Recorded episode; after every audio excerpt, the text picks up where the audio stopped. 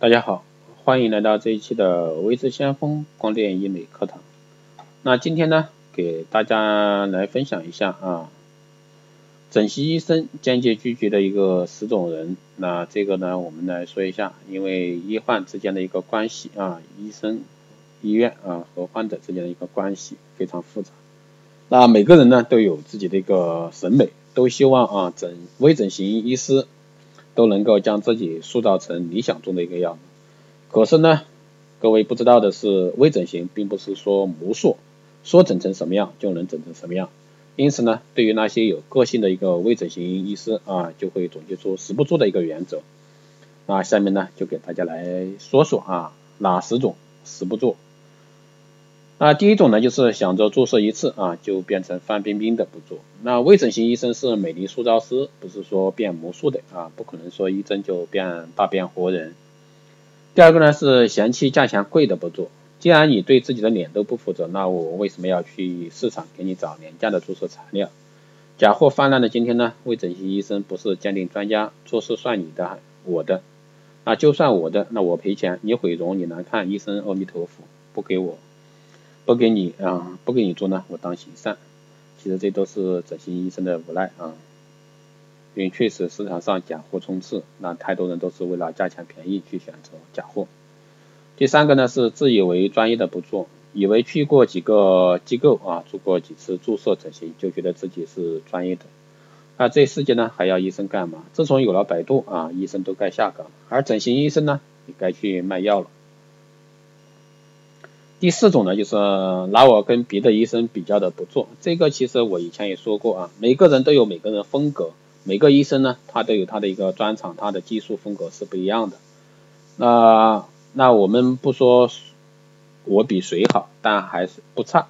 那四十多岁医生呢，看起来是沉稳，他知道欧巴啊，看韩剧，了解现在的审美。既然我跟他长得不一样，也请别让我跟他做任何比较，这是医生的一个心声。第五呢是不信任医生的不做，这种我就特别强调，确实你不信任医生，你说干嘛？你有各种怀疑，为什么还要选择我？找个你相信的人做，那两个人呢心情都美丽，打造出的你呢也会美丽。所以说大家在做的时候一定要相信医生。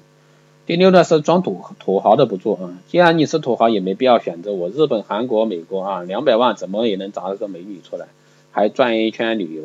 何乐而不为？确实，国外整形这方面很多啊，所以说大家在选择的时候一定要去选择好。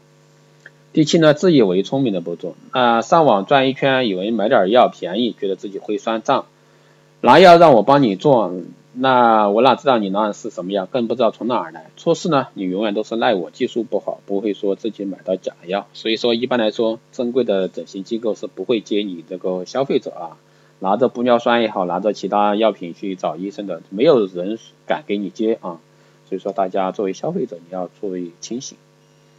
第八呢是过分追求完美者不做，天天照镜子觉得这不好那不好，那试试每天睁开眼就看范冰冰，一直看到闭眼。那微整形医生呢，只能让你越来越漂亮，但是永远不可能说完美，因为每个人心中对完美的一个定义是不一样的，这一点是非常好的，说的。跟医生不配合的不做，那你要遵守注射后的忌口，那肆无忌惮，药物出现排斥，那这个就会去赖医生，对自己不负责，还得找个人替死。所以说这个的话，医生一般是不做的啊。最后呢，就是无理取闹，胡搅蛮缠的不做。那你今天瘦脸，我做你咬肌，明天你发现额头长个痘子，跑来说，哎，那我给你做错了，这种沟通不了的人呢？那一般医生宁可选择跟聪明人吵架，也不愿意跟不配合的沟通。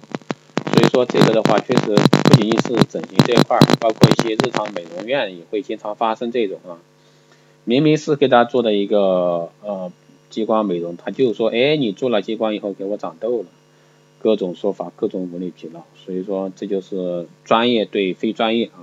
区别还是很大的，一个是专业人士知道你那是怎么回事，一个不专业的就赖你啊，赖你给我做错问题。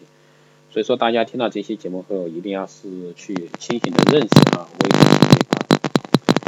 这个说实话不是说医生们拽啊，每个微整形医生呢都希望每个求美者呢都能高高兴兴来，漂漂亮亮走。毕竟选择微整呢是追求完美，把风险呢降到最低。才会放弃开刀选择注射。啊微整形的医生呢，也能理解求美者的各种担心、各种忐忑，因为每个微整形医生都是一路经历重重关卡过来的。那试问现在走在时时尚最前沿的微整形医师啊，哪个没有脸上动过针？哪个没有给自己打过针呢？所以说这一块的话，大家还是如果说找到正规医院，还是放心啊，去找一些正规医生。